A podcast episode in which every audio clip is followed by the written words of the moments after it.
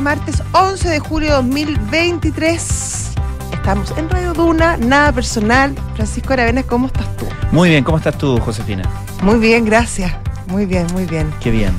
Eh, ¿Qué ¿Sí? me cuenta? ¿Cómo estuvo el día? Eh, bastante agitado. Ah, sí. Sí. ¿Qué te agitó tanto? eh, vicisitudes de la- del, del oficio nuestro, ¿no? Ah, ya. Nada ya. más. Nada más. ¿Algo que quieras contarnos? No, no, no. Mucha actualidad en actualidad. los diferentes frentes.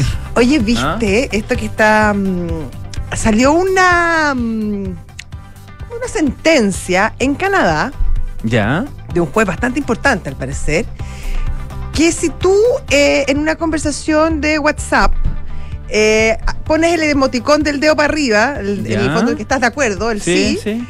eh, Thumbs up. th- thumbs up, exactamente, se va a aceptar como, mm, como un sí, como una firma en un contrato. Mira, Claro, y esto, en vez de poner, mira, tiene sentido porque en vez de poner la huella, claro, tú usa el pones- mismo dedo para hacer así. Pero claro, en el fondo lo que dice este, este juez, que yo lo, o sea, a mí al principio dije, "Mm", pero tiene harta razón, porque en el fondo él plantea que el lenguaje y la comunicación entre las personas obviamente ha ido cambiando y eh, el valor que tienen los emojis en la, en la comunicación diaria de la gente hoy es súper relevante. Por lo tanto, tú no te puedes llegar y desafectar y decir, ah, no, si era por WhatsApp.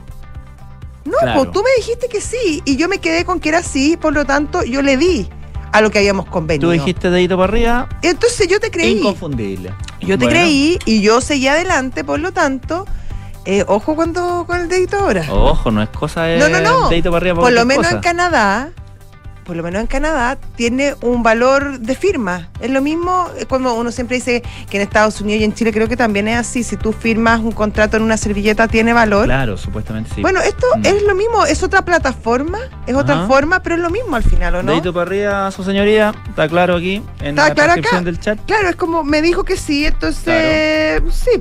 pues, mira, la sentencia apunta a lo que un juez denominó la nueva realidad de la sociedad canadiense, eh, a la que tendrán que enfrentarse los tribunales a medida que más personas se expresen con pulgares, corazones y caritas sonrientes. Mira, Arquerita sonrite también.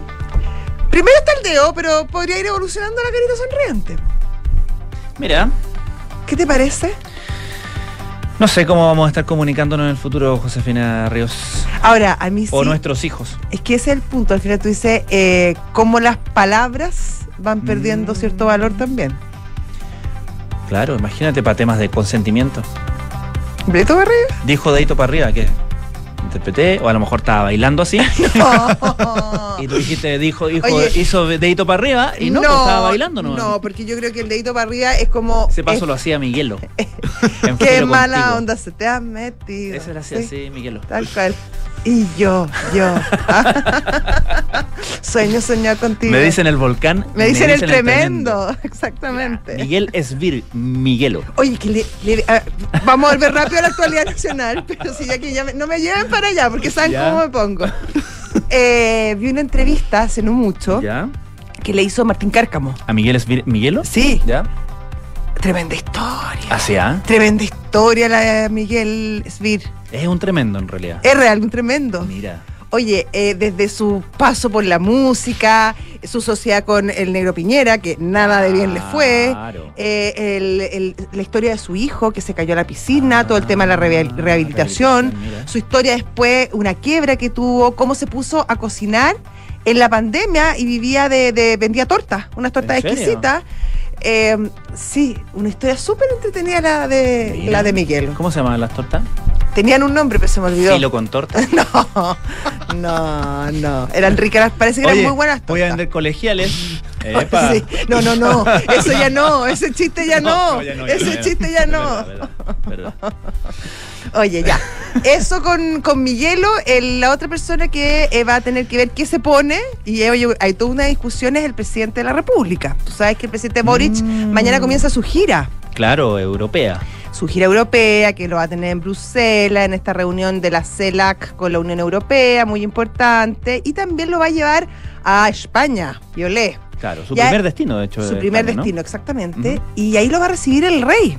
el, El rey, rey. Felipe VI, Mira. que han tenido su- sus temas. Ya tienen tú su historia. Tienen su historia, exactamente. Recordemos que cuando se atrasó el cambio de mando, Sí. eh, cuando asumió el presidente Boric, eh, se Le echó la culpa, le dijo que el rey se había que- que atrasado. era porque el rey no llegaba, que se había atrasado toda la ceremonia. Y bueno, y salió rápidamente la, la, la prensa, la gente del, el- del círculo del rey, a decir, oye, nosotros somos, si una cosa somos, es puntuales, puntuales. y nosotros llegamos a la hora que había que llegar y nos estacionamos donde nos dijeron que no teníamos que estacionar, no es y si se demoró, no, es- no fue culpa nuestra. Y la vez pasada que vine ven- eh, me topó un terremoto. Sí, Así que no, sí. me, no me. No me vengan a. Claro. Bueno, el punto es que el, el rey va a recibir a- al, al presidente Boric en el Palacio de la Zarzuela.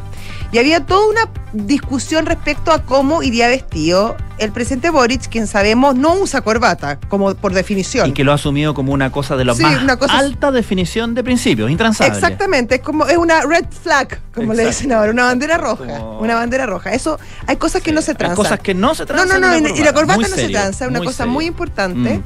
Bueno, ni corbata, ¿para qué decir frac? No, olvídate. No, ubícate. Pero bueno, el ¿No protocolo, puede ser frac sin corbata? el protocolo español establece que tú si vas a ver al rey, al Palacio de la Zarzuela, debes usar frac y corbata. De hecho, el presidente Petro de Colombia, en una visita de Estado que hizo a España, usó solo corbata y no usó frac y fue la tremenda tendalada. Comentaban los españoles, la prensa española, los expertos en diplomacia, en Colombia, no fue, oye, quedó la crema. Entonces se preguntaban, ¿qué hace el presidente Boric? Pues bien, el presidente Boric no fue invitado a una gala, que es el que exige Ah. exige esta rigurosa tenía en frac y corbata. A lo que él fue invitado fue a un almuerzo bastante más informal y distendido. Ah. Así todo, desde la moneda, según informa la segunda, eh, dijeron que el presidente se había preparado una tenida especial para el evento. Mira, esto es como eh, estamos especulando como en su época el concurso Mi Chile y el traje Es que, perdón, es que por eso. Es ¿Irá que, a ¿sabes ser una manta? Es que ¿sabes lo que pasa? Que como le da tanto importancia el propio presidente Sí, al claro. tema de la corbata, transforma la vestimenta en, En un, un tema, tema, que nunca claro. había sido mucho tema como ir vestido el presidente a ver al rey, pues ahora es tema. Como que antes uno se divertía viendo como la- las innovaciones del diseño de Evo Morales, por ejemplo, que le gustaba poner. pero ahora los- a mí me gusta una, me gusta una la- cosa de toda esta polémica, que antes solamente se fijaban cómo se vestían las mujeres. Sí. Y es que si había ido bien vestida, que qué diseñador iba a usar, que si le quedaba bien el vestido, que si debió haber usado pollera, etcétera, etcétera. ahora estamos- En cambio ahora no, ahora estamos hablando Ya. de la, de la vestimenta O sea, del presidente. Vamos de mal en peor. Pero que dijo que no va a usar corbata. Importante para él, Importante para Así Al- que por lo fiel visto. a sus principios. por lo visto. Sí. Ya, pues. Así, Habrá que estar atento ahí, supongo. Sí. Oye, bueno, em, siguen los dimes y diretes entre eh, la UDI y el ministro Jackson, el ministerio del ministro de Desarrollo Social. Eh, hoy eh, la polémica hay un nuevo paso más allá por una fundación eh, que tiene que no donde trabaja la, la la hermana del ministro Jackson y que ha em, entregado apoyo y firmó un convenio con el gobierno regional de Santiago y el Ministerio de Educación por cerca de 800 millones de pesos. Eh, la hermana del, del ministro trabaja ahí hace, hace un buen tiempo y tiene un cargo ejecutivo. Y el ministro, eh, el ministro Jackson ha dicho que él no tiene nada que ver, que no ha incidido de ninguna manera en el convenio con la fundación que integra su hermana y eh, le dice a la UDI que si tiene algún tipo de antecedente, que los muestre, que los haga presente porque lo descarta de plano. Pero la UDI le dice que, bueno, si está tan tranquilo, que vaya a declarar a la fiscalía. Así que eh, un nuevo capítulo en esta. mm, En esta. Claro, en este. En esta. No sé, ya no sé. Es como rara la invitación Batalla, de la yo. UDI, ¿no? Porque, oye, si está tan seguro, vaya a la fiscalía, pero lo tiene que llamar la fiscalía. po. No va a llegar así no, como... tú puedes ir. Pero te, va a recibir, te pueden recibir como Francisco en los concursos de doble. No, ¿Y usted no. quién lo mandó? No, no, no, no, no. Tú puedes ir a presentar ante. No. ¿Y no. usted qué vino? Claramente el, el- ministro no le va a hacer caso, pero, pero él podría ir. O sea, no es que no es que sea raro que él llegue. O sea, podría ir. llamar al fiscal. Pero bueno, Me claro. recibiría... Claro. Bueno. Eh, ¿Más de cuántos eran, Quique? Los convenios que se han denunciado a la Contraloría. 172. Ya se han denunciado 172 convenios Sí, el- en la Contraloría, en la Contraloría y suma y sigue. Es el tema. Necesitamos un, un filtro, un, un catalogador de denuncias. Eso por un Ojalá lado. con inteligencia artificial. Y pro- eso por un lado, y probablemente también, como comentaba ayer la, la senadora Bodanovich, Paulina Bodanovich, probablemente dotar a la Contraloría de mayores recursos, Claro. porque eh, o sea, es evidente que le faltan manos en esta, en esta coyuntura específica, al menos, ¿no? Está vuelto loco Jorge Bermúdez. A Contralorito no lo vimos más, ¿sí? Debe estar ahí también revisando convenios. Deben picar las manos a Contralorito. Está, está revisando convenios. Así como con el, con el disfraz en una silla, así como. Ya. Oye, vamos a ir a titulares, pero antes avisar que se está votando en este momento en la sala, se comenzó a votar cerca de las cinco y media, en la Comisión de Trabajo, la primera etapa de la ley eh, previsional, la reforma, La reforma previsional, exactamente. Eh, ahí el kit del asunto es... em, que hoy se votarán las leyes que son llamadas las leyes eh, la- la- las leyes espejo que según el oficialismo debieran pasar rápido porque son espejo de lo que ya existe. Es lo que queda. Es lo que queda. Claro. ¿Qué dice la oposición? La oposición que ya anunció que votaría en contra, dice que no, que ellos van a votar en contra porque eh, es una forma disimulada de reescribir la ley y derogar así el, el DL 3500, que fue eh, la legislación que dio cuerpo a nuestro actual sistema de Mm. pensiones y que obviamente crea las AFP. Ahí se juega una batalla más Ideológica. Quizás, claro. Y muy importante, mm, porque claro, para la, para la oposición eh, es fundamental eh, no hacer borrón y cuenta nueva y que el decreto DL 3500 siga vigente, se mantenga. se mantenga. Aún con las reformas que se vayan a hacer la- al funcionamiento de esa. Es que, claro, es ¿O que no? ahí esa es la segunda pelea, la Mm. segunda batalla, porque según la oposición y algunos expertos, más allá de todas las conversaciones que, que ha habido respecto al tema previsional, eh, el proyecto que se comenzó a votar a hoy, es el, se comenzó a votar hoy, es el mismo exacto. Eh, que el que presentó el gobierno hace ocho meses, por lo tanto no, na- no han habido variaciones. Eh, la ministra Janet Vega, que después, bueno, vamos a estar Janet viendo Jara. el tema, eh, Janet Jara, Janet Jara, perdón, sí. La, la ministra Jara anunció que esta es solamente una primera etapa y que luego, en una segunda etapa, se verán temas como la cobranza previsional, el ahorro profesional voluntario y también eh, los puntos más trabados que son eh, la reorganización de la industria, la separación de las funciones y el destino del 6%. Uh, ese, y ese, e- esa sí que es la bandera. Sí, y eso, claro, eso no se está Mm. votando ahora. Claro. Eso no se está votando ahora. Claro, porque tiene un itinerario de votación de Exactamente. distintas. Las próximas cuatro semanas, ¿no? Son- Claro, sí. Sí. Sí. Bueno. Ya. Vamos a hablar entonces al final del programa con la ministra, ¿no? 7 de la tarde, 14 minutos. Si Estás en sale. Duna. Nada personal.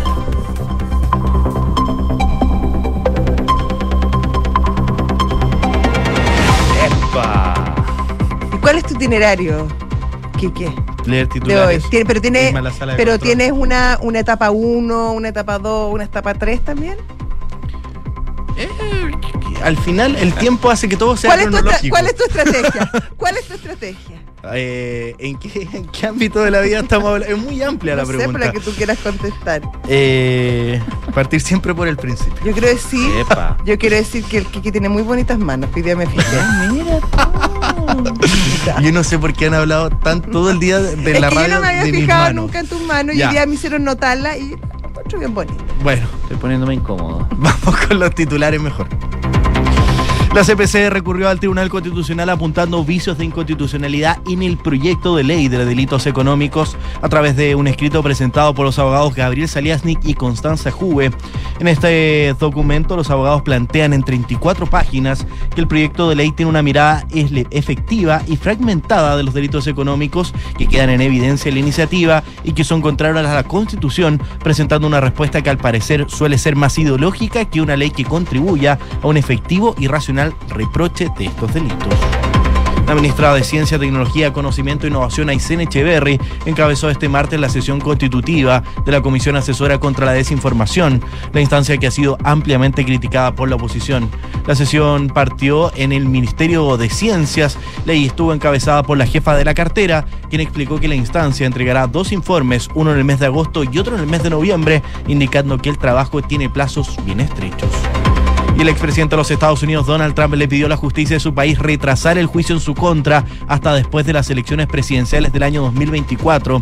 La defensa del exmandatario aseguró que la campaña de Trump requiere una enorme cantidad de tiempo y energía, por lo que el cronograma actual hace que sea un desafío prepararse para el juicio en cuestión y que también ante los comicios provocará que los candidatos rivales sean directamente hostiles, lo que podría provocar desafíos en el proceso de deliberación del jurado. El presidente Gabriel Boric encabezó la ceremonia de entrega del Premio Nacional del Deporte 2022 en el Palacio de la Moneda y se los entregó a los primos Marco y Esteban Grimald. La dupla obtuvo su primer título en el exigente Beach Pro Tour Elite de Gastap en Suiza y se coronó su campaña con el oro en los Juegos Sudamericanos de Asunción. Muchas gracias, Quique. Gracias a ustedes. Hasta luego. 7 de la tarde, 17 minutos. ¿Dónde estás? En Duna. Nada personal. Queríais decir. Eso. Son los infiltrados en nada personal. Gloria Faúndes, José editora general Ríos. de la tercera. Qué gusto tenerte por acá. ¿Cómo están? Bien, ¿y tú? Muy bien, ¿y tú? Muy bien, gracias. Oye, eh, está que arde la, la acusación constitucional, aunque se está desinflando un poco. Yo creo que esa es la pregunta que se está instalando en las últimas horas. ¿Lo da vuelta el ministro Ávila? Hay cierta sensación, al menos, porque esto tiene la eh, dificultad, digamos, de que un parlamento tan fragmentado, que hasta último minuto tienes que ir contando voto para acá, voto para allá. Pero ya en horas de la tarde, la verdad es que hay un cierto ambiente de decepción en la derecha y cierto olor a cotillón en la moneda. Cierto, cierto mm, olor a autogolo, ¿no? En alguna, en- de alguna golpe- manera. Es un golpe fuerte para la derecha, creo yo, si no logra eh, generar la mayoría necesaria, al menos para que la, eh, la acusación supere la Cámara de Diputados mañana. Les cuento, mañana a las 10 de la mañana se inicia la sesión eh, donde se va a ver la acusación constitucional en contra del ministro de Educación, Marco Antonio Ávila. Eh, en caso de que se pierda, sería la cuarta eh, que pierde la oposición en este periodo. Eh, fíjense que había tal ambiente eh, de cierto triunfalismo en el oficialismo que incluso ahora se está rela- relativizando la posibilidad de ir a la cuestión previa, que es siempre una Mm, etapa, es una etapa en la que se puede medir cierta fuerza, ¿no? Respecto de la acusación misma y si bien aún no está 100% decidido, estaba la idea de ir hacia eh, el fondo, como se llama, y eh, meterse de lleno en los siete capítulos de la acusación constitucional, que además tienen que ser votados uno por uno por los diputados. Entonces, igual se eh, augura una jornada que va a ser larga. Eh, va todo el comité político mañana a acompañar al ministro Ávila. Y la verdad es que, ¿qué pasó? ¿Por qué se ha debilitado la acusación constitucional en las últimas horas? Por errores no forzados, eh, señalan en la derecha con cierto pesimismo, eh, particularmente aquellos que han insistido en un punto que la derecha niega, pero que siempre estuvo como trasfondo del Claro. libelo, ¿no? Que Sí. tiene que ver con la orientación sexual eh, del ministro Ávila eh, y que se ha instalado por dos cosas, es decir, por dos testimonios o por dos intervenciones que han sido re polémicas en las últimas horas, que es la de Marcela Aranda, la directora del Observatorio Legislativo Cristiano, que expuso en la comisión, fue invitada por uno de los diputados, a todo esto la comisión revisora recomienda rechazar el libelo, tema que no es vinculante y no... Claro. Que se sabía que iba a ser así por la mayoría del oficialismo en la revisión, Bueno. en la comisión, ¿no? Las acusaciones son tan acusaciones Ah, sí. constitucionales Sí, claro. que uno puede prever más o menos. eh, Y ya nos va a conocemos el caminito de memoria, ¿no? Claro, depende de la composición. Claro. Lo que es bien terrible y habla re mal de los diputados, pero, Exacto. pero así es la cosa. Bueno, ella ayer tuvo una exposición bastante dura donde acusó al ministro de hacer activismo LGTBIQ, para que nadie quede fuera. Eh, y eh, hoy día ya la diputada eh, Cordero, María Luisa Cordero, eh, que en una radio ya derechamente Sí, se descuadró y trató al ministro. Con ventilador, ¿o no? No, pero ya Qué de falta una- respeto. Pero algo habitual en ella. Sí, pero sí, bueno, sí, sí, pero no- eso no lo- es habitual, pero Mm. no lo hace eh, aceptable. No, aceptable. no, en, absoluto, pero por eso, por eso la diputada está desaforada, digamos. O sea, no por, no, es- no por esto. en, está en proceso, En proceso- de ah, desafuero, aún no está A mí me perfecto, parece ya. que a propósito de también unas muy polémicas y claro. lamentables declaraciones eh, respecto a la senadora Campillay. ¿se Exacto. acuerdan? Exacto. Está en ese proceso, hoy día la derecha estaba muy molestos con ella. Eh, de hecho, por primera vez la, banca- la bancada eh, Renovación Nacional estaba pensando en ya hacer un statement respecto de Mm. ella, hacer una, una decisión más ruda respecto de Derechamente desmarcarse de. mm. Sí, Es que, sí, bueno, porque mm. por eso, porque ya acá hay un tema que de verdad supera lo que ya es ni, ni política mala, ya Mm. supera lo que lo permitido, digamos, en un espacio democrático. Y esto, ¿qué ha hecho?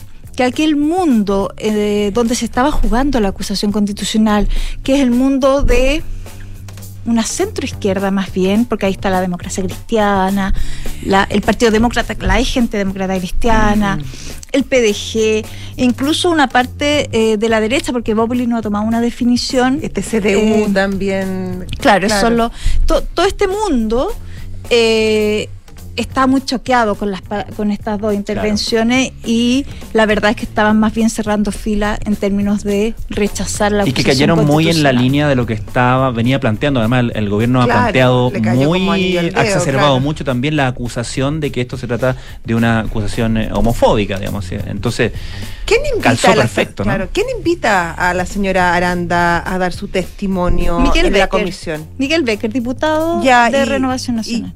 ¿Y por qué? Bueno, eh, eh, un poco claro por qué, porque por si saben cómo se pone. Claro, ¿no?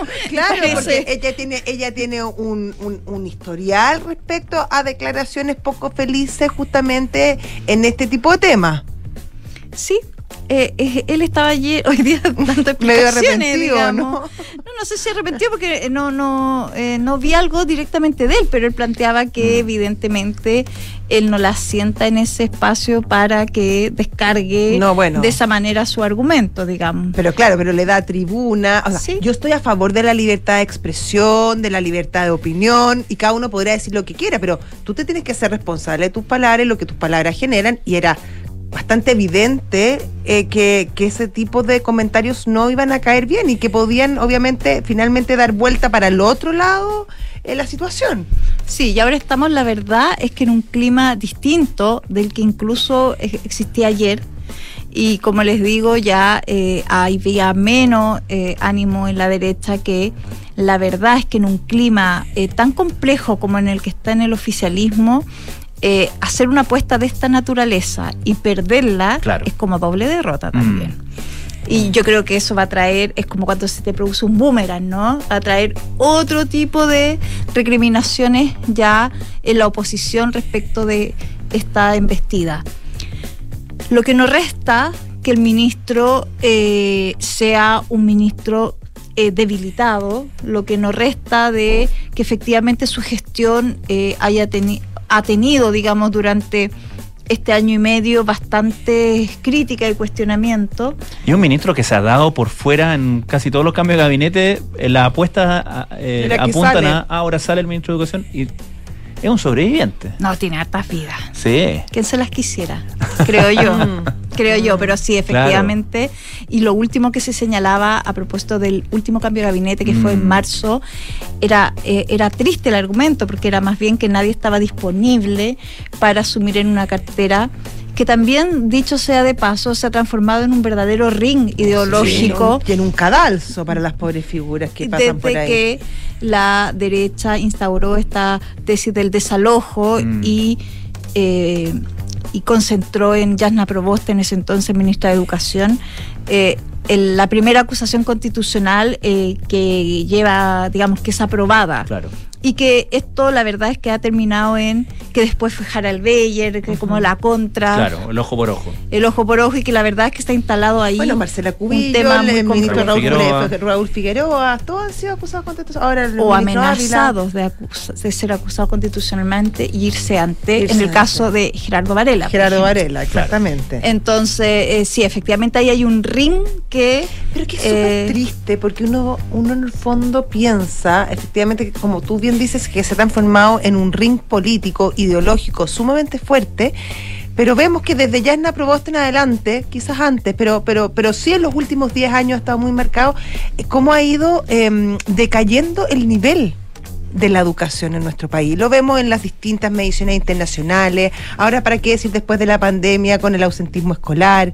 Eh, entonces, mientras se debaten los políticos eh, en una cartera que tiene súper harta relevancia para el futuro, para el capital humano de nuestro país, eh, en lo que es lo básico, en lo que es lo importante, que es que los, los niños y los jóvenes aprendan, no se avanza nada, claro. Y es muy difícil avanzar cuando tú finalmente estás atrapado en esta disputa ideológica política, que es tremendo. y permanente. Habrá que ver si son vinculantes ambas cosas, digamos, el hecho de que los ministros permanentemente estén en una mega exposición al arbitrio de las mayorías o minorías circunstanciales y derechamente el nivel que tú planteabas en la educación. Quizá un interesante ejercicio Sí. a hacer. Lo dejamos planteado. Lo dejamos dejamos planteado. le, le regamos la idea a un think tank. En think tank, claro. ¿Así se dice ahora? Que nos, que No, nos, o, o así lo dicen. nos así lo devuelvan- Dice que ustedes. lo que que nos pasa es que devuelvan Francisco paper. habla muy bien inglés. que nos devuelvan, nos devuelvan Un paper. paper, exactamente. Me recuer- me recuerdas a París. Carter. Ay, pero eso es una pesadez del tamaño. A ver, a mí Que no- eso Oye, me no- nada, nada personal contra el señor. Nada personal. Nada personal. Carter. Nada personal. Ni con el alcalde Carter. Carter, sí, exactamente. Es. Bueno, veamos mañana, que es el tema del día derechamente. ¿A qué hora debiéramos ya tener humo blanco respecto a- Es al desenlace? Parte a las 10. Eh, va a depender mucho de si invoca o no la cuestión La cuestión previa, previa, la defensa del ministro. Esto parte con la exposición de un representante de la comisión revisa- revisora. Eh, hay que ver si invoca o no la cuestión previa, es decir, hace uso de la palabra el abogado. Hasta ahora ningún ministro ha tomado la palabra. Eh, está- no está previsto que el ministro Ávila lo haga, más bien va a ser su abogado Francisco Cox quien se Que defendió a Marcela en- que eh, defendió a. Marcela Cubillos, eh, antiguamente, digamos, el que va a tener la palabra, y de ahí, bueno, los diputados son los diputados, imagínate si y le todos encanta hablan. argumentar. Y Pero tienen como, tienen cierto timing, ¿o no? Hay unos bien si largos. todos son lo ocupan. siete capítulos, va Ah, a ser largo. sí. Todos lo ocupan. Imagínate que Naranjo está inspirado. Ah, ¿Ah? no, Por- qué miedo. Naranjo se inspiran. Oye, había un bonus track, fíjense que dada que esta es una lucha de, de todas maneras voto a voto, estaban haciendo muy decididas gestiones en el oficialismo para que Catalina Pérez, correligionaria Ah. del ministro, Mm. pudiera personarse mañana en la Cámara de Diputados. ¿Y ¿No ha presentado su licencia? Sí, no, pero puede hacerlo aún con licencia. Ah, ya. Sí, será un objeto probablemente de eh, controversia y discusión, pero recuerden ustedes que han habido diputados en camilla y Em, casi... eh, no, y con el- con el- esperando los minutos del COVID, ¿te acuerdas de la cuarentena? No, no, ya eso, ya, Eso sí. eso ya es. Yo, yo ya, ¿se acuerdan pues, que lo, casi lo acompañamos todo, Un mini cam- reality. todo el periplo a Valparaíso? Pero han habido fuera de broma parlamentarios a quienes lo han llevado derechamente en camilla a, a votar. Claro, ¿Se yo no acuerdan sé si Catalina Pérez está tanta- con tantas ganas de ayudar a sus correligionarios. No la han tratado quiz- tan bien a ella tampoco. Pero Ávila no ha sido No, Ávila no, eh, claro. malo con ella. No, por lo menos no. Exactamente. Veamos, pero puede ser un bonus track, ¿no? Que aparezca Mira. la Ah, diputada. Lady Puede tener Red, cierta teatralidad en la, la votación de mañana. Siempre Veamos. hay en esos momentos. Ya. Ya. Eh, Gloria Faundi, muchísimas gracias. Que estén bien. Tú también. Gracias. Chao. Siete de la tarde, 30 minutos, estás en Duna. Nada personal.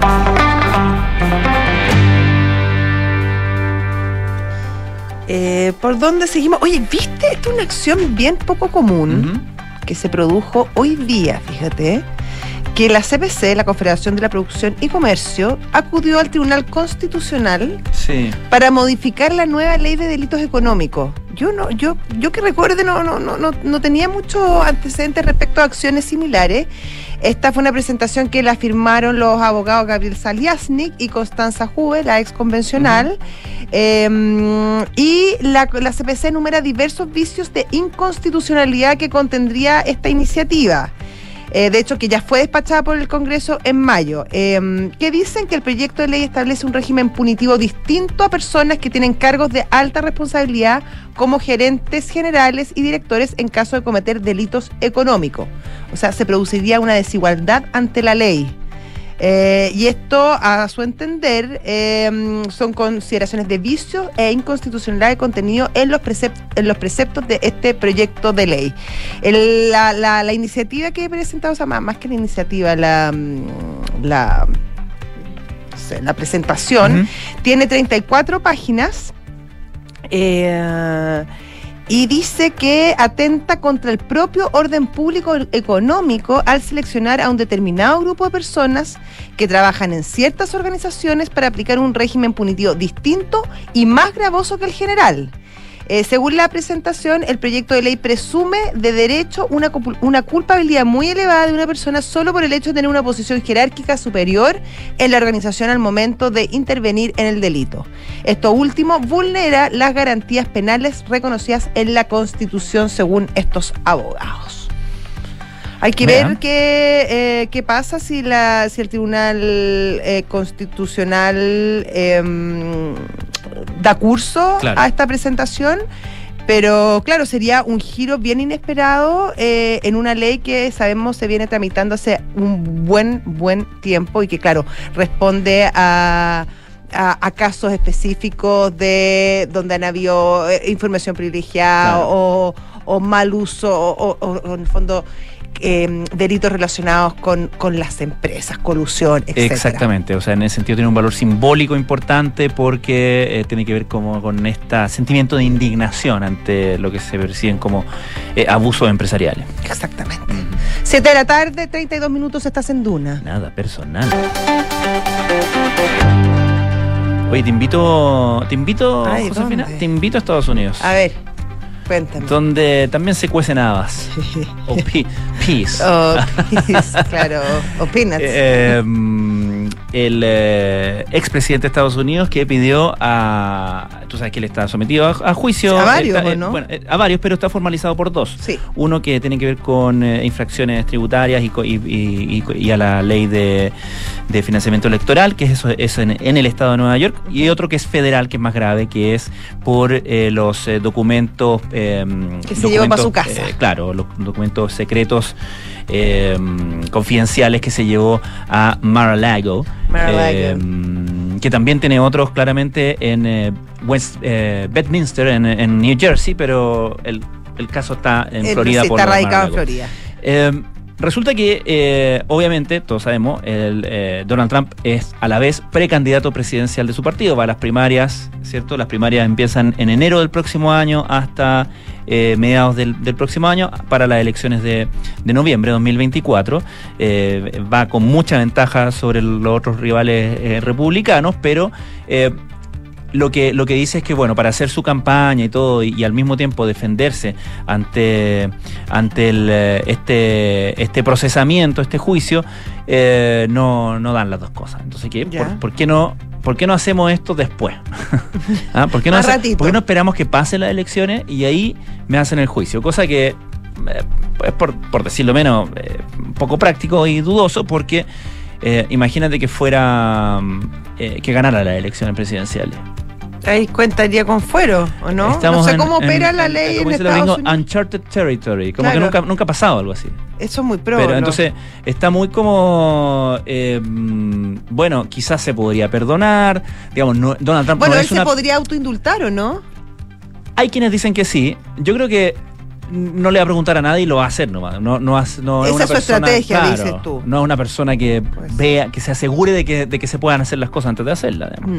Eh, el- el- eh, pero es verdad que eh, todo esto ha puesto al pone al Departamento de Justicia en una posición incómoda porque el Departamento de Justicia es, es como, Es como- político. es como nuestra fiscalía, pero, es la cabeza del. Departamento de Justicia es como a la vez como el ministro de Justicia, por Sí. hacer equivalente. Entonces, sí tiene un jefe que es el presidente, Por supuesto. que a la vez es rival de Donald Trump, o puede ser rival. Los fiscales de además son electos también. Donald Trump. Los fiscales son electos, pero es por esa misma razón que el fiscal general nombró a este fiscal especial, que es independiente, que es Jack Smith. Un tipo de una trayectoria impecable, estaba de hecho en La Haya, se lo trajo de vuelta y le dijo, usted que no, eh, para que, que sea independiente de mí, ecuánime, claro. ¿ah? para que haya garantías de que hay cierta objetividad aquí, usted se hace cargo de esto y no me pide permiso a mí para hacer nada. Esa es la figura del, del fiscal especial y por eso existe este señor que se llama Jack Smith que está llevando a cabo esta, esta investigación. Pasó con Donald Trump cuando Donald Trump eh, era presidente, cuando nombran un fiscal especial para el tema Rusia, Ya, de los hijos del. el fiscal Miller. que era- No, no, no. Ah, ya, el Eh, caso, para- ya, cuando lo investigaban, perfecto. Sí, sí, Exactamente, sí, por la supuesta colisión con, colusión con Rusia, etcétera, etcétera, para ganar las elecciones. Eh, ahí eh, el- el- también había un fiscal especial que era independiente del gobierno y que termina su trabajo haciendo recomendaciones al fiscal general.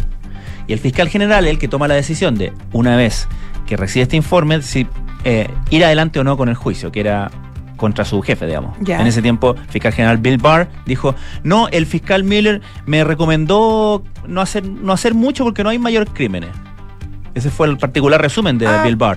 Después salió el fiscal general y dijo, oiga, yo no le dije eso, eso no estaba en mi informe, pero ya había pasado la vieja, por así decirlo.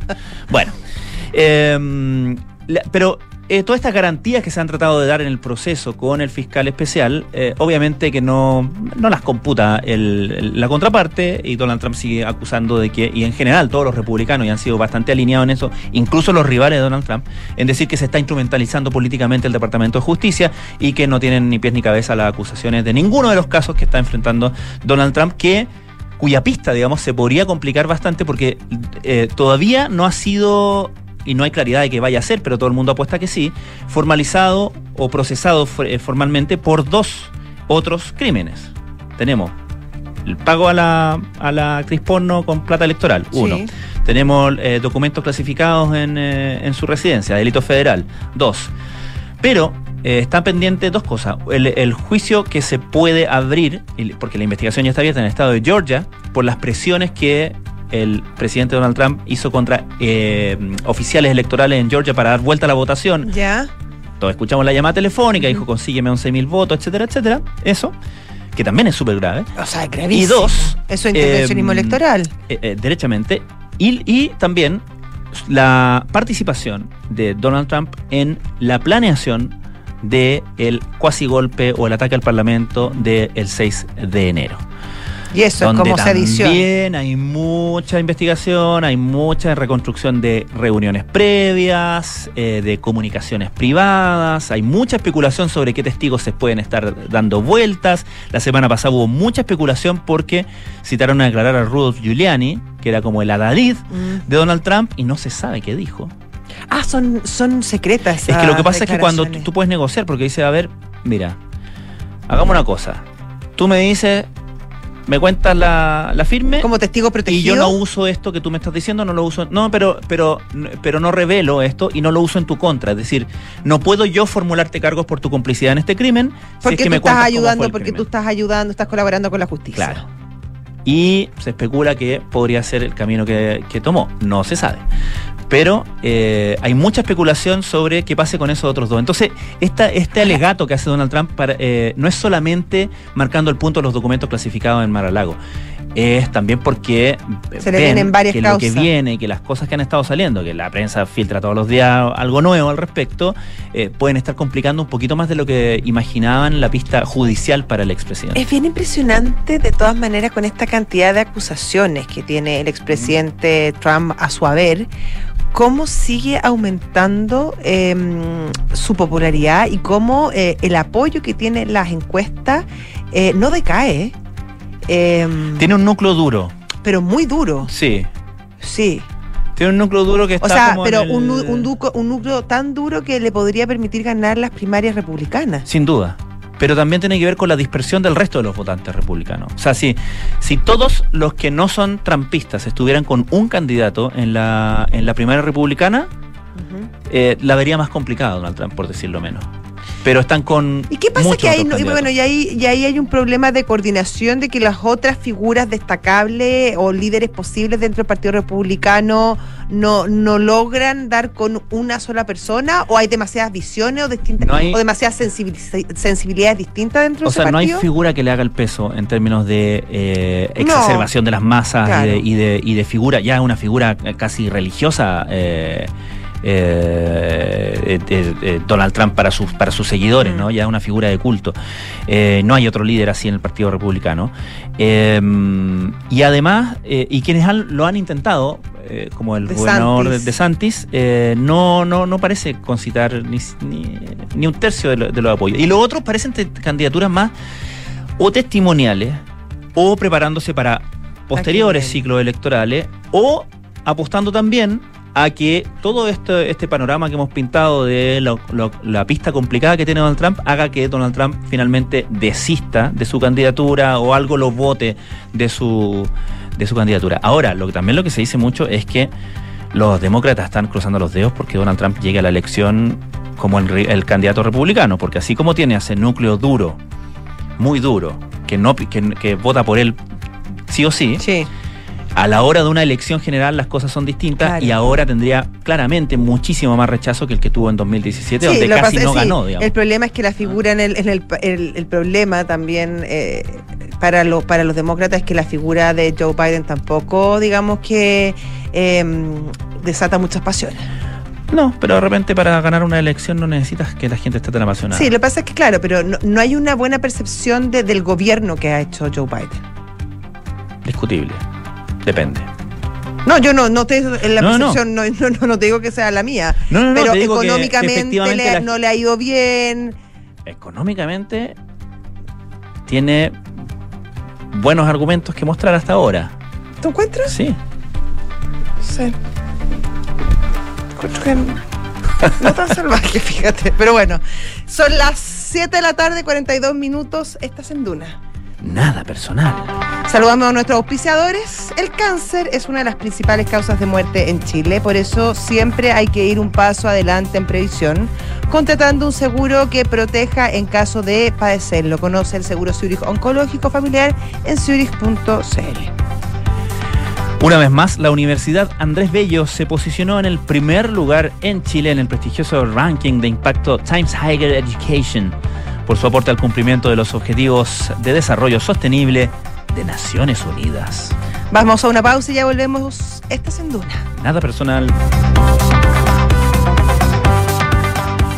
¿Qué es ir un paso adelante contra el cáncer? Es contar con los mejores especialistas, por si es que te llegara a pasar. Es tener un seguro que me proteja ante cualquier tipo de cáncer. En Zurich vamos un paso adelante contra el cáncer. Por eso te ofrecemos el seguro Zurich Oncológico Familiar que te protege de inmediato al ser diagnosticado de cáncer. Conoce más en zurich.cl. ¿Y tú vas un paso adelante? Riesgo asegurado por Zurich Chile Seguros de Vida S.A. Las condiciones generales del producto, coberturas y exclusiones se encuentran depositadas bajo los códigos POL 3 201 80108 K3 202 20212 K3 202 20213 y sus condiciones particulares. Conoce más en zurich.cl. Universidad Andrés Bello fue reconocida como la mejor universidad chilena por el prestigioso ranking de impacto de Times Higher Education, que mide el aporte al cumplimiento de los Objetivos de Desarrollo Sostenible de Naciones Unidas. Un orgullo para la universidad, que desde su quehacer aporta la construcción de una mejor sociedad. Universidad Andrés Bello, acreditada en nivel de excelencia en todas las áreas.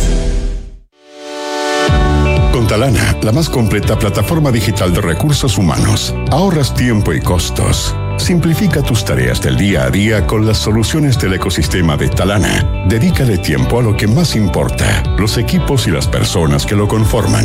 Únete a las miles de empresas que ya han digitalizado su área de recursos humanos con Talana. Conoce más en talana.com.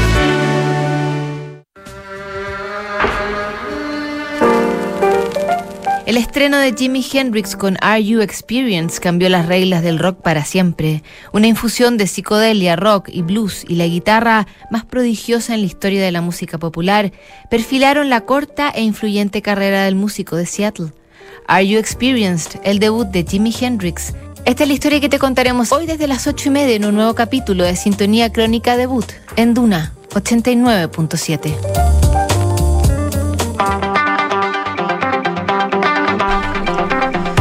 Siete de la tarde, 45 minutos. Estamos de vuelta en Radio Duna, Nadia Personal. eh, y está nuestro entrevistado, no está todavía nuestro entrevistado, pero tengo entendido, querido Francisco, que se acaba de terminar la votación eh, respecto a la primera parte, como decíamos, de el del proyecto de reforma previsional. Esto se estaba votando en la Cámara, no, no en la Cámara, en la Comisión de, Comisión de. Trabajo. Recordemos que la Comisión de Trabajo tiene tres integrantes, de los cuales eh, se necesitan siete votos para que fuera aprobado. Seis son eh, parlamentarios oficialistas, hay cinco de la oposición y habían dos votos que era lo que no se sabía que iba a pasar, que son votos relacionados con la democracia cristiana y también con un eh, diputado que es independiente PPD. Esos son los votos que aún no estaban claros. Tengo entendido, pero no tengo 100% seguridad que se habría aprobado la primera en una primera etapa eh, las la primera parte del, del proyecto de reforma previsional que como te comentaba al principio es una mm, es una etapa donde se estarían votando estas leyes espejos, que, es pa- que, que son las leyes que se mantienen casi de igual manera a lo que existe hoy. eh, y que eh, obviamente para, el, para la oposición eh, era importante votarlas en contra porque eh, votarlas a favor podía significar de alguna manera la aceptación de la derogación del decreto 3500, que es justamente el decreto que eh, da origen al sistema previsional chileno y al sistema de AFP. Y ahí hay todo un tema que es más bien ideológico respecto al papel que cumple la AFP en, en nuestro sistema. Eh, recordemos que mm, el- en el programa del presidente Boric, una de las promesas era terminar con las AFP y de hecho en el proyecto que presentó el gobierno hace ocho meses, eh, efectivamente las AFP desaparecen. Eso no se estaba votando hoy, eso se va a votar más adelante. Recordemos que hay un cronograma que son eh, cerca de cuatro semanas y la separación de funciones y la reorganización de la industria eh, es la última etapa, obviamente porque es donde hay más diferencias respecto eh, a cómo se ve y cómo se entiende el, el tema de las pensiones. Esto también sabemos además que está cruzado eh, por la discusión constitucional, donde sabemos que con mi plata no, que, que asegura la, que los fondos son propios y son heredables, eh, fue la, mm, La fue la iniciativa más votada. Mm. Así que, claro, es un tema que está cruzado por varias partes, por distintas partes. Eh, ya está nuestro entrevistado que va, va a conversar con nosotros directo desde el Congreso. Está saliendo de la votación en este momento, tengo entendido, el diputado de Renovación Nacional, Frank Sauerbaum. ¿Cómo está, diputado? ¿Qué tal? Muy bien, he tenido días mejores, pero, pero bueno, ¿qué le damos? Entiendo por sus palabras que se aprobó la primera parte del, del, del proyecto de reforma previsional presentado por el gobierno. Sí, pero más bien son una minucia, una pelucita respecto a esta reforma que tiene 420 artículos, aprobaron cuatro, que tienen que ver más bien con un lenguaje inclusivo que el gobierno quiso inclu- incluir en esta reforma que la verdad no le hacen sentido a los chilenos y, y no hace ninguna diferencia respecto al proyecto de fondo. Pero, pero establece eh, una forma de, de- de conversar. Y si no Ahora hace ninguna tratando- diferencia, ¿por qué ustedes lo votan en contra, eh, diputado? porque porque implica eh, tácitamente eh, derogar el decreto 3500 del año 80 que establece el sistema previsional chileno y con eso quiere decir que estamos refundando el sistema previsional, cosa de la cual nosotros estamos en desacuerdo. No es tan minucia entonces. No, es una minucia en el efecto que trae, porque decir decir eh, el afiliado, a decir las personas afiliadas, yo no sé qué, qué, qué efecto pudiera tener Ah, es eso. un en el tema más bien gramatical, lingüístico, Eso- a eso me semántico. refiero, a ah, eso me refiero. perfecto, perfecto, perfecto. Ya, ya, le entiendo. Es una cosa semántica de lenguaje inclusivo que para el gobierno resulta muy relevante. Así que nosotros eh, lo votamos en contra porque se parte de la, de la base de que se deroga el decreto 3500 en el artículo número uno, cosa que nosotros no estamos de acuerdo, lo hemos insistido. Ahora, para serle franco, el gobierno recién acaba de mostrar una disposición a, a- tener que, que, que no seguir adelante con la derogación y quizás podemos llegar a un acuerdo en esa materia, lo que estamos hablando ahora en privado, digamos, en este momento. ¿Y con quién está, quién está llevando adelante esas conversaciones? ¿La propia ministra Janet Jara? Estamos ahora con ella, sí, con ella y con, con el- los diputados de la comisión. Porque eso sería, eso sería un giro bastante copernicano respecto a lo que se ha planteado hasta ahora. O sea, esa, esa alternativa en específico no se había planteado hasta ahora. No, claro, por eso le digo, yo creo que el gobierno se ha dado cuenta por lo que pasó hoy día y por las conversaciones que hemos tenido que no hay votos para aprobar la reforma como está. O sea, estamos muy lejos hoy día. Entonces el gobierno si no hace un cambio bien importante no va a haber reforma previsional. Y por eso nosotros le estamos pidiendo hoy día que separe la reforma, votemos lo que tenemos de acuerdo, un acuerdo de verdad, como el aumento de la pensión garantizada universal y otros temas, eh, disminución de comisiones, mejor estable mortalidad y una serie de cosas. Eh, y luego de eso vamos a, a la discusión en donde no hay acuerdo pero pero bueno, el gobierno no ha, no ha accedido y ahora pareciera que estuviera un poco más abierto. En esos puntos, diputados, donde eh, tienen diferencias, donde no hay acuerdo, me imagino que también hay un rango, tanto para el oficialismo como la oposición, de puntos que son más negociables que otros, ¿no? Sí, claro, por ejemplo, eh, nosotros somos partidarios de que eh, se separe la industria, eh, en eso coincidimos con el gobierno aumentando la competencia porque creemos que eso mejora las pensiones en el largo plazo. La diferencia que tenemos es que el gobierno propone que haya muchos inversores, pero haya un solo administrador que sea el Estado. Claro. Entonces ustedes entenderán que yo no, no estoy en disposición de poder aceptar que eh, tengamos un, a un privado invirtiendo nuestra plata, pero cuando queramos hacer un trámite nos vayamos a entender por el Estado. O sea, el Estado tiene que atender a 11 millones de personas que están hoy día en el sistema previsional. Entonces, eh, son cosas que, que se pueden conversar y que seguramente el gobierno también va a flexibilizar su posición. Perfecto. Y en ese sentido, ¿cuáles son para usted lo- los puntos esenciales eh, que se debieran negociar eh, de aquí a lo que viene? Y me refiero específicamente a los temas más, me imagino, más peliagudos hasta el momento, que son la separación de funciones del sistema, la re- reorganización de la industria y también el destino del, del 6%, ¿o ¿no?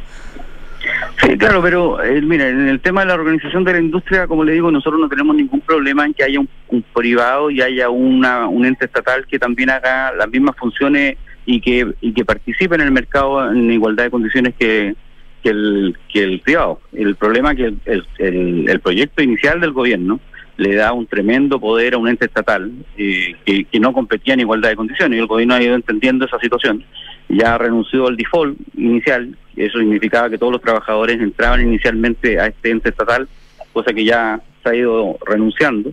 Eh, por lo tanto, ahí yo creo que vamos a tener un acuerdo en la medida Pero- que el gobierno también admita que podamos tener administradores que sean privados y, Pero, y nosotros, diputado- nosotros estamos disponibles también para que haya un ente público. Pero ustedes Sí, estarían dispuestos a negociar, por ejemplo, que, que el ente fuera el recolector de todo lo, de todo, de todas las cotizaciones, que ese también ha No. sido un punto central y bien, bien polémico hasta la fecha. No, no, nosotros no estamos de acuerdo en darle un poder tan importante en materia de recolección de recursos al Estado, porque fíjese que en régimen el, el gobierno ha planteado un proyecto que puede recaudar casi el 40% del Producto Interno Bruto eh, cuando esté en régimen. Entonces es un riesgo enorme para los chilenos que el Estado maneje gran cantidad de recursos. Nosotros le hemos pedido un al gobierno una sola cosa, que haya libertad de elección. Así de simple. Eh, Si el, si el chileno quiere irse al, al sistema estatal, ni un problema, si se quiere ir al privado también. Entonces yo no, yo no entiendo cuál es la objeción a que los chilenos puedan elegir libremente. Ahora, cada uno será responsable de esa elección. Eso es importante. Eh, ese- cada chileno cada chileno podrá tomar la decisión libremente. Y en ese sentido, la posibilidad de aumentar el tipo de, eh, de, de- de organizaciones que em, eh, administren fondos de pensión, que no sean solamente las AFP, como los conocemos hasta ahora, sino que pudiese ser otro tipo de instituciones, como por ejemplo hace lo hacen en Australia. Esa alternativa Sí. también está arriba de la mesa, donde también podría participar quizá una FP estatal o algún organismo del Estado. Sí. Sí, ahí tenemos una coincidencia plena porque no se no se olvide que nosotros en el proyecto del presidente Piñera aumentamos la competencia, incluso para disminuyendo el encaje. Claro, pero igual era limitada, no era, no era tan, Sí. tan amplio. Claro, pero pero aquí nosotros estamos abiertos a que incluso sean las asociaciones de trabajadores y hayan otras organizaciones disminuyendo los requisitos, obviamente teniendo la supervigilancia de la superintendencia, pero pero evidentemente mientras más competencia haya más libertad de las personas, seguramente el sistema va a funcionar mucho mejor. Los chilenos saben tomar buenas decisiones. Diputado, ¿qué cálculo hacen ustedes respecto de eh, estas cuatro semanas de discusión que, comienzan hoy día y, eh, y cómo es justamente estas diferencias eh, pueden ir encontrando un, un punto de acuerdo? Eh, porque me imagino que ustedes también son de la idea de que algún tipo de reforma previsional vea la luz, ¿o no? Sí, claro, nosotros nosotros hemos eh, sido los más partidarios de conversar dentro de la oposición, porque creemos que es necesario hacer una modificación contundente al sistema, pero no es la reforma que nosotros queríamos, de la que ha presentado el gobierno, llena de más bien de ideología que de, de cosa práctica. Nosotros hicimos una serie de sugerencias al gobierno que tiene que ver con la con el aumento de pensiones rápido, el aumento de la pensión garantizada universal, una mejora importante eh, en la disminución de comisiones, eh, por ejemplo, el hecho de que los chilenos no entiendan legítimamente por qué pagan comisiones cuando se tienen pérdidas, por ejemplo, una serie de cosas que eh, nos hacen sentido respetando la propiedad de los fondos siempre, la posibilidad de que sean heredables y como te digo, para nosotros es muy relevante que la gente tenga libertad de elegir, el sistema. Respecto al, al aumento de las pensiones y que la gente pueda percibir más dinero al momento de pensionarse, diputado, hubo una, una entrevista bien interesante el fin de semana al economista de UCCAP, Ca- Clapes, Arturo Cifuentes. Sí, donde él plantea justamente que mucho se habla del sistema, que es lo que se está justamente tratando de regular ahora, eh, pero poco se habla del sistema de inversiones.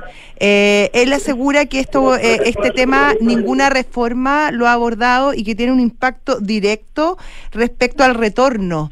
eh, que van a recibir los afiliados. Em, en ese sentido, ¿hay alguna posibilidad de integrar eh, este tema a la discusión? Porque efectivamente, em, si, si, si se están invirtiendo de la manera no óptima en los fondos de pensión, obviamente eso tiene una incidencia directa respecto a lo que después la gente va a percibir en el momento que se pensione. Sí, claro. Sí, bueno, eh, efectivamente, como dices tú, el, el- mira, el, sistema previsional en resumen tiene cuatro problemas, diría yo. Primero, obviamente una baja cotización previsional, bajo salario de los chilenos, una gran cantidad de lagunas previsionales y hoy día en el proyecto del gobierno no hay ninguna sanción para quien no pague la cotización previsional del trabajador. Entonces, nosotros decimos, oiga, cuando usted le dé cinco pesos al, al a Tesorería General de la República, te persiguen, pero como que, eh, pero pero no te persiguen si tú no le pagas las cotizaciones a tu trabajador. Entonces, Mm. ahí hay que hacer una reforma, una reforma importante y nosotros también estamos enfocados en eso. Y también porque tenemos, por último, en cuarto punto, una longevidad mucho mayor de la que teníamos proyectada inicialmente, que hoy día los chilenos tenemos en promedio una vida de 83 años, por lo tanto los, los, los chilenos en general ahora tenemos que financiar por lo menos 20 años de, de jubilación. Entonces, eh, tenemos que hacer una serie de modificaciones que vayan a esos problemas que, que yo le acabo de nombrar. Y el sistema de inversiones tiene que ser también una, un foco, porque efectivamente afecta la rentabilidad en el largo plazo. Eh, pero como le digo, eh, eso eso va a depender ¿cierto? de que hagamos una, una reforma que de verdad aumente la competencia y aumente la posibilidad de que otros inversores ingresen al, al mercado eh, de- del sistema, claro. Claro, decía el economista Cifuentes que la diferencia entre un retorno de un 5 o un 6% en 30 años es un alza de 30% o 40% en la pensión, no es menor. Así Muchas es. gracias, diputado Frank Sauerbaum, por esta conversación con Radio Duna. Muy bien, pues. Hasta Muchas gracias. luego. Un abrazo, que estén bien, hasta luego. Chao. Y nosotros nos despedimos, Francisco. Nos despedimos, pues. Sí, hasta mañana, pero quédense con nosotros, que ya viene Terapia Chilensis y antes, Visionarios. Epa. Chao. Y después, sintonía crónica. Ah, sí, tenía crónica, exactamente. Debut. Debut. Chao. Ya, adiós.